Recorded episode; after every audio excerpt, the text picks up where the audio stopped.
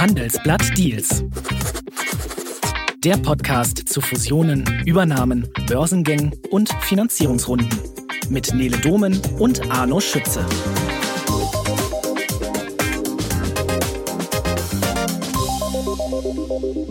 Der österreichische Immobilienunternehmer und Milliardär René Benko war lange der bewunderte oder beneidete Selfmade-Aufsteiger schlechthin. Auch ein Mann mit guten bis ja, windigen Kontakten und einer rechtskräftigen Verurteilung wegen Korruption. Und trotzdem konnte Benko immer wieder Menschen mit Geld und Einfluss für sich gewinnen. Benko hat als Schulabbrecher damit angefangen, Dachböden auszubauen und die als Luxusimmobilien weiterzuverkaufen. Mit den Jahren hat er sich dann ein wahres Imperium aufgebaut, die Signa-Gruppe, die zahlreiche Premium-Immobilien besitzt oder gerade baut und zu der zum Beispiel das KDW oder die Kaufhauskette Galeria Karstadt Kaufhof gehören. Und jetzt steckt die Signe-Gruppe in gewaltigen Schuldenproblemen. Zeit also, dass wir hier mal Klarheit schaffen, was Fakt ist und was nicht. Und wer könnte mir da besser helfen als unser Corporate Finance-Korrespondent Arno Schütze. Hallo, lieber Arno. Hallo, Nele. Also, die Situation ist jetzt wohl die, die Investoren haben zu einem großen Teil ihr Vertrauen in René Benko verloren. Der zieht sich aus allen operativen Aufgaben zurück. Und der Insolvenzverwalter und Sanierer Arndt Geiwitz sitzt jetzt am Steuer. Arno, die vielleicht schwierigste Frage einfach mal zuerst. Kannst du für mich in drei Sätzen mal zusammenfassen, wie es dazu kommen konnte? Ich zähle auch mit. Drei Sätze, mhm. okay. Also äh, die Zinsen sind gestiegen, die Immobilienpreise sind gesunken und äh, René Benko, der ein sehr ähm, riskantes Geschäftsmodell gefahren hat, kommt vielleicht hier ein Stück weit irgendwo an seine Grenzen. Sehr, sehr gut. Das war ja sogar noch weniger. Wir kommen auf die Gründe auch später nochmal äh, zu sprechen. Aber es zeigt sich ja, einiges äh, war vielleicht noch nicht ganz ideal auf lange Sicht äh, angelegt in diesem Geschäftsmodell. Und viele haben sicher auch schon die Geschichten gehört, eben um diesen Selfmade-Mann mit den interessanten Kontakten. Also Ex-Wirecard-Chef Markus Braun ist zum Beispiel einer von denen, noch viele weitere. Korruptionsvorwürfe gab es auch nicht nur in der Vergangenheit, auch aktuell gibt es ja wieder Ermittlungen. Und bevor wir uns noch mal so ein bisschen mehr angucken, was dieser Mann eigentlich macht, vielleicht deine Einschätzung, was ist denn René Benko eigentlich für ein Typ? Ich habe ihn nie selbst getroffen äh, und äh, das, was ich sagen kann, das äh, setzt sich also quasi alles nur aus Erzählungen zusammen, die ich so über ihn bekommen habe. Also René Benko ist wohl ein Mann, der sehr gut äh, Menschen überzeugen kann, den er seine äh, Investitionsvorhaben äh, erklärt, ähm, der sich extrem gut auskennt und der äh, seine Gesprächspartner überzeugt, zum Beispiel gemeinsame Sache mit ihm zu machen, also irgendwelche Immobilienprojekte zu machen. Er ist ein Aufsteiger, also ist in, in Innsbruck in, in nicht jetzt äh, gerade reichen Verhältnissen aufgewachsen und hat sich dann äh, ist ja bekannt, diese Geschichte, also mit, mit äh, ausgebauten Dachböden, ja, die er dann genau. weiterverkauft hat, hat er angefangen und so. Ähm, und hat sich dann ein, ein Milliarden Immobilienimperium aufgebaut. Ähm, genau, das hat er mit sehr viel Geld, vor allem halt von, von anderen Leuten, also von das, was er von Investoren bekommen hat und was mhm. ihm Banken zur Verfügung gestellt haben, gemacht. Ähm, genau, und jetzt äh, haben sich halt so, hat sich der Markt gedreht ähm, mhm. und da ist es halt sehr viel schwieriger geworden. Ein bisschen eng geworden, genau. Und ähm, vielleicht um nochmal zu verstehen, was da alles dranhängt. Also, wenn ich es richtig gelesen habe, äh, sind es 750 größere und kleinere Firmen, die sich unter diesem ganzen Konglomerat der Signa-Gruppe äh, vereinen. Und da hängen natürlich auch Jobs dran und wichtige Projekte. Vielleicht erstmal zum Überblick, was gehört alles zu diesem Imperium? Das bekannteste ist wahrscheinlich das Chrysler Building in New York. Das hat wahrscheinlich jeder von mhm. uns schon mal irgendwie gesehen. Das äh, bekannteste ähm, Entwicklungsprojekt ist der Elb Tower in Hamburg. Ein riesiger Turm, der da in der Hafengegend gebaut mhm. wird, gerade momentan für rund eine Milliarde Euro. Das KDW gehört dazu, das Karschhaus, äh, mhm. Gänsemarktpassage in Hamburg. In Wien das, das Goldene Quartier und Ach, in, in ganz vielen äh, großen Städten hat er sehr große bekannte Bauprojekte und sehr viele davon eigentlich auch sehr gute Immobilien. Mhm. Und Wien ist ja auch, das Goldene Quartier ist ja so ein Beispiel dafür, wo es einfach gut geklappt hat, was ja einfach für die Stadt und für alle, die beteiligt waren, irgendwie so ein Daumen hoch. Äh, dieser Mann, der was war ja auch relativ am Anfang, glaube ich, von äh, seinen großen Projekten, der kann richtig was bewegen und auch so ein bisschen so ein Aushängeschild eben für weitere Projekte. Weitere Projekte, wie zum Beispiel, du nanntest es gerade, Elbtower Karschhaus, da sieht's ja gerade sehr, sehr anders aus. Aufgrund dieser jetzt sehr schwierigen Lage liegen die Baustellen brach. Da sprechen wir auch gleich nochmal drüber, was das jetzt eben für Konsequenzen hat. Aber vielleicht wäre das jetzt mal der Punkt, ähm, wo ich dich nochmal frage, was genau ist denn eigentlich dieses Geschäftsmodell und warum hängt es so sehr am Zinsniveau und an niedrigen Baukosten? Das Geschäftsmodell ist so, dass man in Immobilien investiert und dabei gleich erwartete Preissteigerungen sozusagen äh, einpreist oder, oder Immobilien Aha. halt relativ schnell hochschreibt und auf diese höheren Werte, die man dann da hat, sich gleich wieder ähm, Verschuldung holt, also Kredite holt, die man dann auch wieder für, für andere neue Projekte einsetzen kann. Das funktioniert ähm, so lange eigentlich sehr gut, äh, solange die Preise steigen. Und wenn sie es nicht mehr tun wie jetzt, also mhm. Immobilienpreise sind rückgängig, Gewerbeimmobilien minus ja, 8 bis 10 Prozent, je nachdem, wie man fragt. Und, ähm, und es funktioniert auch so lange gut, solange die Zinsen halt sehr niedrig sind und das Fremdkapital quasi mhm. nichts kostet. Mhm. Ja, haben wir jetzt auch einen riesen Unterschied zu vorher äh, nicht 0%, sondern 4% Zentralbankzinsen und äh, das schlägt natürlich gehörig zu Buche. Aber jetzt sag mir doch mal eins so äh, in, in die Tüte gesprochen. Ist das nicht ziemlich kurzsichtig, ein Geschäftsmodell auf eben genau diesen Voraussetzungen aufzubauen, weil dass die jetzt für immer anhalten würden, das hat ja wahrscheinlich auch niemand erwartet. Das ist korrekt. Man muss äh, Benko allerdings zugute halten, dass er die meisten Bankkredite, die er sich eingesammelt hat, ähm, also dass die sehr langfristig sind. Ähm, also da kommt jetzt noch nicht so bald so eine Refinanzierungswand auf ihn zu. Ähm, was im Moment die Schwierigkeit ist, äh, sind auch weniger seine Bestandsimmobilien, die er zum Beispiel in der mhm. Signa Prime hat, ähm, sondern es sind eher die Bauprojekte. Ähm, Baukosten sind relativ stark gestiegen und ähm, aber um so ein Projekt wie den Elbtower weiter zu bauen, brauchst halt äh, jeden Monat 30 Millionen und die muss man erstmal irgendwo aufbringen. Ähm, bisher war es so, dass das dann immer irgendwie Geld aufgetrieben werden konnte. Mhm, zuletzt von, ja nochmal im August, glaube ich. Ne? 400 Millionen gab es ja nochmal dann äh, von den Investoren. Genau, von den mhm. Bestandsinvestoren. Die haben dann eine Kapitalerhöhung gezeichnet. Und ähm, genau, solange das Geld eben fließt, dann, dann passt alles. Und es ist dann auch so, wenn man, ähm, naja, also schon während man baut, äh, fängt man ja mehr an als Immobilieninvestor. Ähm, Teile davon, also wenn es jetzt Wohnungen sind oder Büros, irgendwie zu verkaufen.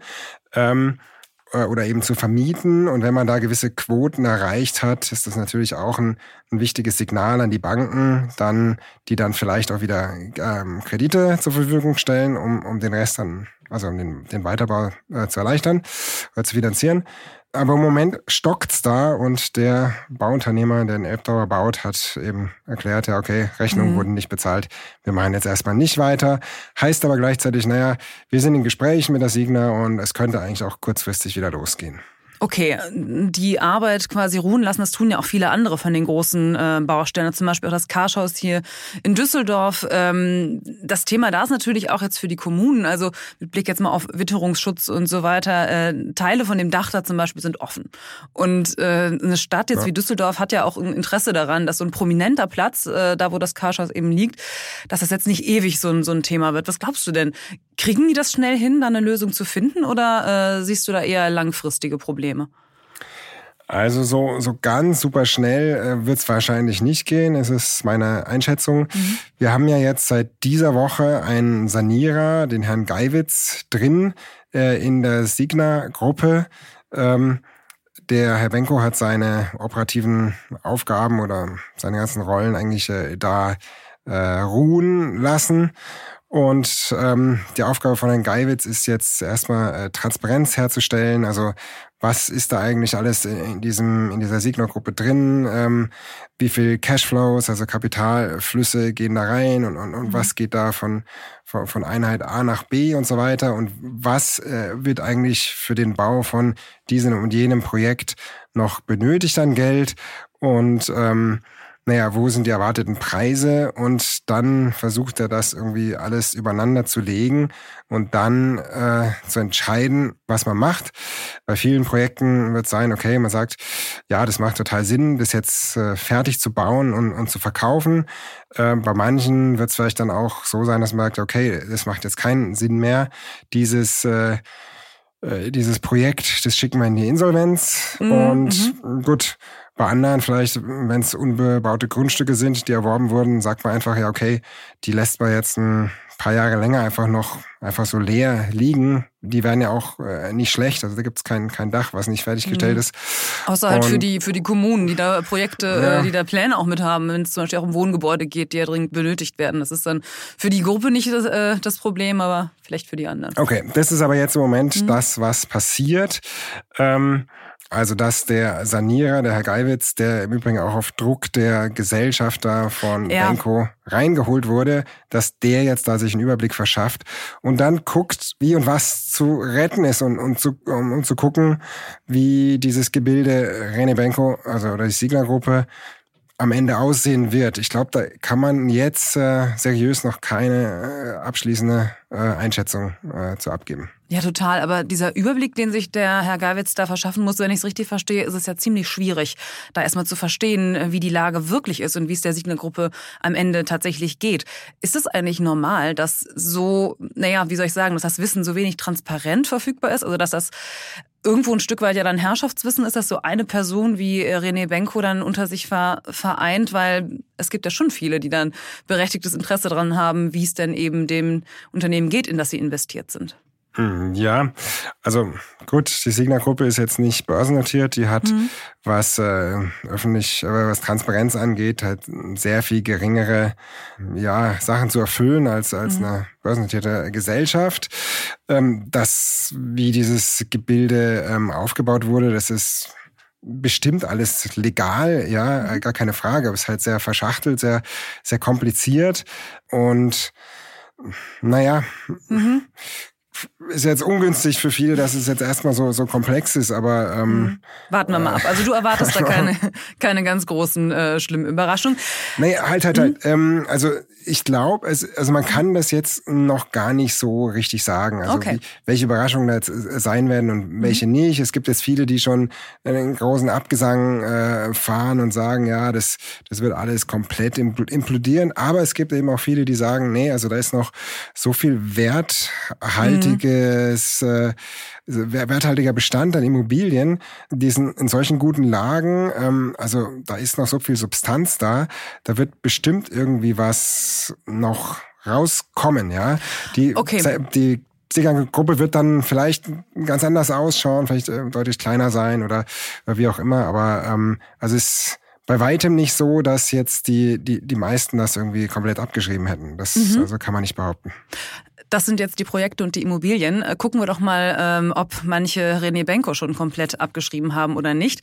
Du hast es gerade schon kurz angekündigt, dass die Tatsache, dass jetzt der Sanierer Geiwitz da ist, ist ja eben auch aufgrund des Drucks von Bestandsinvestoren passiert. Und die, diese Personengruppe, über die habe ich hier auch schon mal mit dem Kollegen Florian Kolf, ich glaube Ende August in einer Podcast-Folge gesprochen, die ist ja schon ein recht illustrer Kreis auch hier und da mit wirklich prominenten Unternehmerpersönlichkeiten. Und mhm die ja, auch Kühne, ein, ja genau der der Töller von Töller Fressnapf und so weiter genau, genau und Strabag, äh, Ex-Chef mhm, ja genau. Genau mhm. und die sollen ja auch mit äh, Benko zumindest gut bekannt sein. Du hast schon davon gesprochen wie äh, wie leicht es ihm fällt Menschen für sich und seine Projekte zu gewinnen.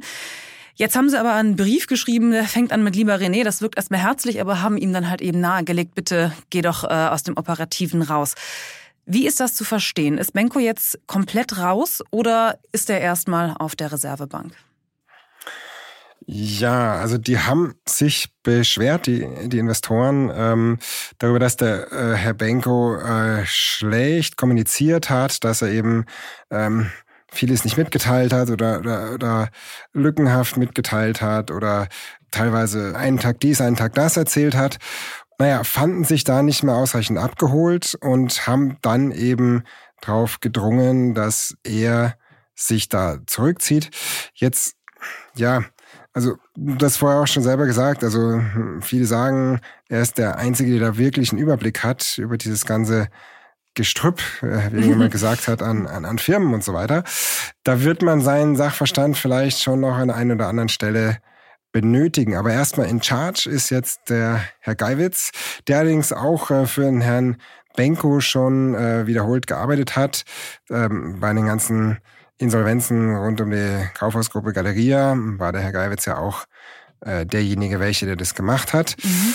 Ähm, weshalb es auch wieder an anderer Stelle Kritik gibt, ob denn der jetzt tatsächlich ähm, genau der Richtige ist oder mhm, ob, ob man nicht lieber einen ganz neutralen genau, ah, ja. hätte mhm. nehmen sollen und so. Ne?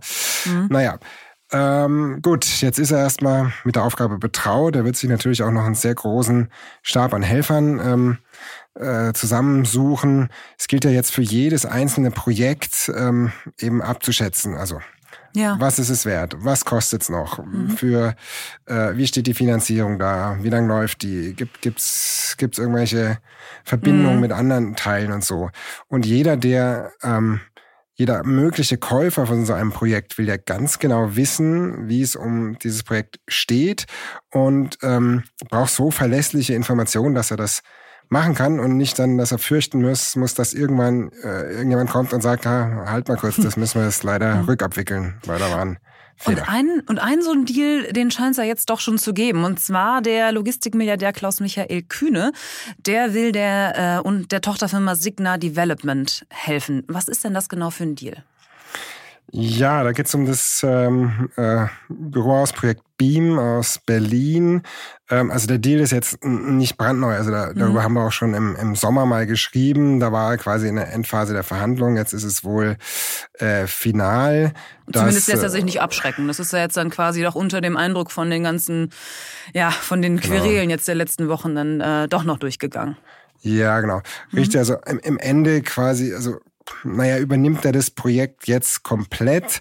Das heißt, dass von Signer Seite dann da kein, kein weiteres Geld ähm, reinfließen muss. Aber Kühne und, war vorher schon investiert in dieses Projekt. Ja. Mhm. Okay. Mhm. Und das ist übrigens auch ein Modell, was, was, äh, wo viele meinen, dass das so eine, eine Blaupause für, ähm, naja, für ganz viele andere Projekte sein könnte, mhm. eben dass ein bestehender Co-Investor, Joint Venture Partner einfach eine, eine größere Rolle spielt, also einen größeren Teil des noch benötigten Geldes zur Verfügung stellt, dafür natürlich dann halt auch ähm, höhere Anteile bekommt. Eine andere Möglichkeit ist natürlich, dass ganz neuer Investor irgendwie reingeht. Meistens wird es auf dieser Projektebene passieren. Also jetzt nicht ganz oben in der Holding oder noch nicht mal irgendwie ja. bei der Signa Development, sondern eben wenn es um die Entwicklung einer großen Immobilie geht. Naja, und dann muss man halt verhandeln mit so einem Investor, wie viel Geld bringt er jetzt, wie viel Zinsen verlangt er dafür. Ähm, er wird in der Regel quasi ganz oben reingehen in diese Kaskade von, äh, von Gläubigern. Also das heißt, in einem theoretischen Insolvenzfall würde er als erstes von der Verwertung profitieren. Mhm. Bei sowas gibt es natürlich jetzt ganz viele Partner, die da irgendwie ähm, ihre eigene Vorstellung haben, wie das äh, gehen soll. Und da muss man dann halt viel verhandeln und, und gucken, ja. wie man diese einzelnen Projekte dann eben über die Ziellinie bringt oder wenn man letztlich zur Einschätzung kommt, ja, okay, das lohnt sich jetzt eigentlich beim besten Willen nicht, also die Preise sind einfach nicht mehr da, das hat keine Perspektive, mhm. dann lässt man es sein und, und beendigt. Okay. Das wäre also jetzt eine Methode, äh, eine Möglichkeit, wie ein Geldsegen äh, noch in einzelne Projekte reinkommen kann, eben durch neue oder bestehende Investorinnen und Investoren. Ähm, welche gäbe es denn vielleicht noch oder was sagen denn gerade die Banken zum Thema Benko-Projekte? Ja, die Banken sind natürlich hm, zurückhaltend. Die wollen jetzt nicht unbedingt hm, da massiv neues Geld reintun. Die warten jetzt aber auch erstmal ab. Also es ist jetzt wäre jetzt auch aus Bankensicht eigentlich hm, nicht sehr schlau, also sagen, okay, hier, es gibt äh, schon Berichte ähm, darüber, dass, dass einzelne Finanzierungen von äh, da irgendwo da quasi schon nicht, also nicht bedient wurden, also äh, im Default sind, sagt man da.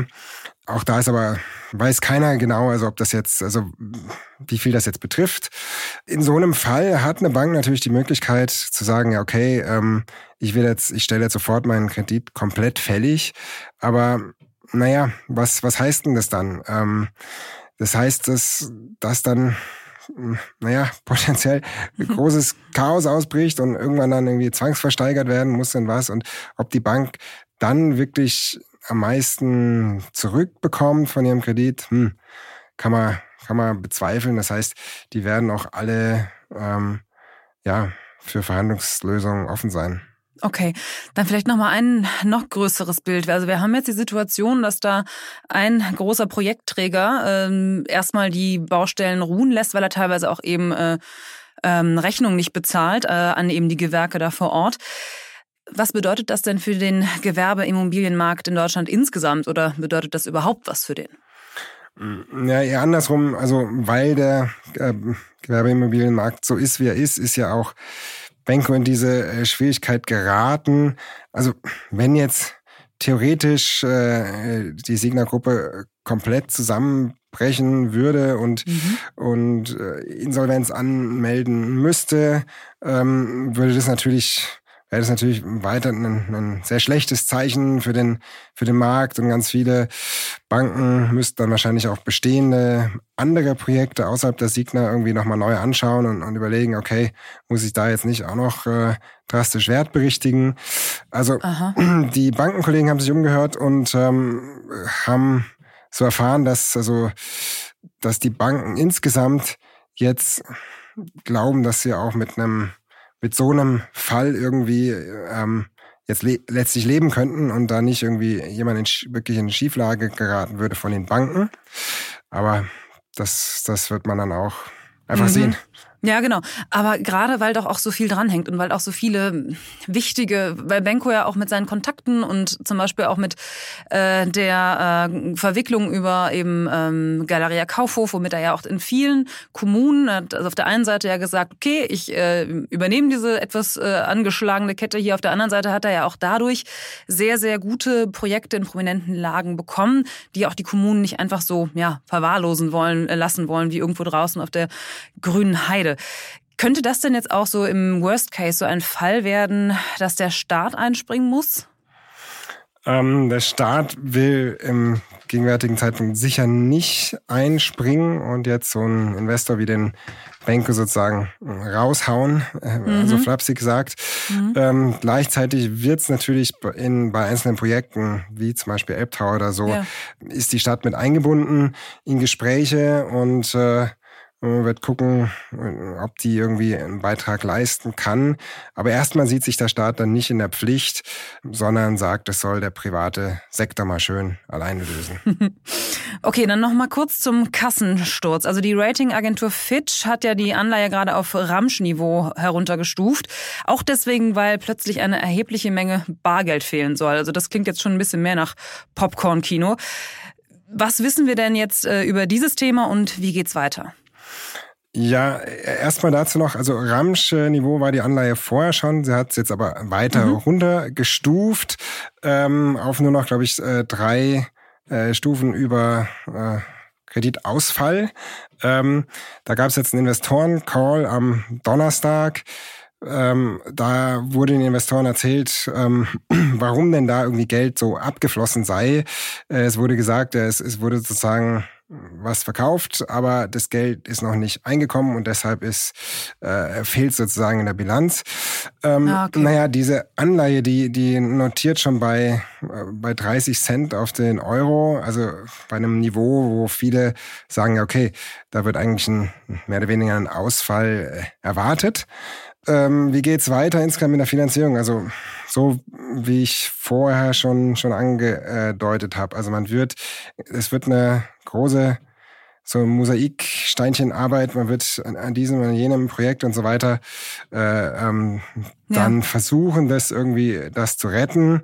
Ähm, der Herr Geiwitz muss irgendwann sagen, ja okay, also er hat sich irgendwie alles angeschaut und es und dann zu einem Urteil kommen, also entweder es ist ein Going Concern, also eine Firma, die noch, wo er äh, erwartet, dass das, dass die äh, überleben kann, oder sagt sie halt halt keinen äh, und gut, dann geht das äh, in die Ab würde es in die Abwicklung gehen. Danke dir, Arno, für die vielen Einblicke. Ich glaube, das ist ein Thema, da könnten wir jetzt noch sehr, sehr viel länger drüber sprechen. Machen wir vielleicht auch bei Gelegenheiten mal, gerade weil ja auch Benkos Rolle ja, noch ein bisschen unklar ist. Also klar, von den operativen Aufgaben hat er sich erstmal verabschiedet. Im Hintergrund heißt es aber, führt er weiter Gespräche, weil im Geld ranholen, das haben wir ja gehört, ist er ziemlich gut. Liebe Zuhörerinnen und Zuhörer, an der Stelle noch ein Transparenzhinweis. Die Handelsblatt Media Group ist wie die Signa Holding von René Benko an der digitalen Bildungsplattform ADA beteiligt. Und damit äh, bedanke ich mich auch bei Alexander Voss für die Produktion der Sendung und vor allen Dingen bei Ihnen fürs Zuhören. Geben Sie uns gerne Feedback, wie Ihnen diese Folge gefallen hat und das können Sie einfach per E-Mail tun. Schreiben Sie uns dazu an deals@handelsblatt.com. Dann sage ich mal, bis in zwei Wochen. Machen Sie es gut und tschüss. Vielen Dank, Nele.